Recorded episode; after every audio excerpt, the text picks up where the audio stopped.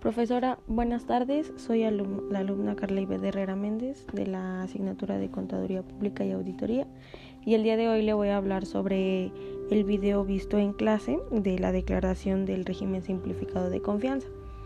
Eh, en este se pide que, bueno, se dan a detalle cómo se debe de, ir declarando ante el SAT, pero antes eh, le voy a mencionar mi papel de trabajo que en este caso se hace el cálculo y registro contable de una persona física que emitió un CFDI a una persona moral por un servicio prestado. Eh, sus ingresos por prestación de servicios fueron de 6.800. Em, en mi papel de trabajo tengo un subtotal de 5.862.07. A, esta cantidad se le va a retener el IVA de 16%, que nos da un total de 937.093. A los 5.000 le vamos a restar esta cantidad, perdón, se la vamos a sumar y nos da un total de 6.800.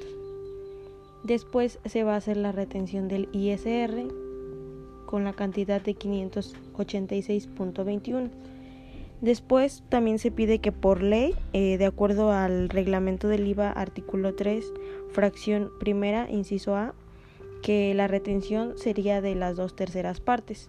En este caso, eh, a la cantidad de, del IVA de los 937.93 le vamos a, restar esta cantidad, que son los 625.29.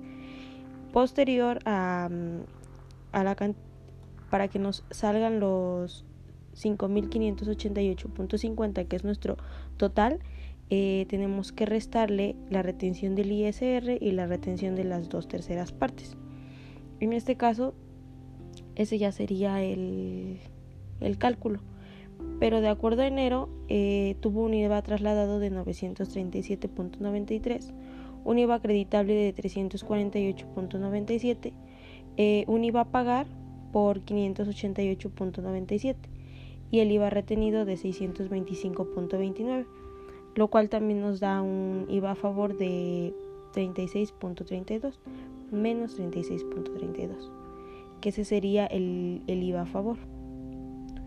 Eh, también, bueno, esta información nos sirve mucho a la hora de declarar nuestros bueno, nuestro régimen simplificado de confianza al SAT, ya que como lo mencioné en el, en el video, eh, te metes a la plataforma del SAT para que registres tus ingresos y hay algunos que ya vienen predeterminados y otros que hay, tiene, tenemos que llenarlos.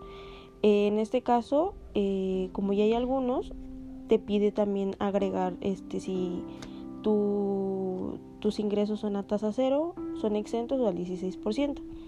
Y entre otras actividades, también se te pide si tienes este IVA retenido, que en este caso sí tuvimos, em, y actividades.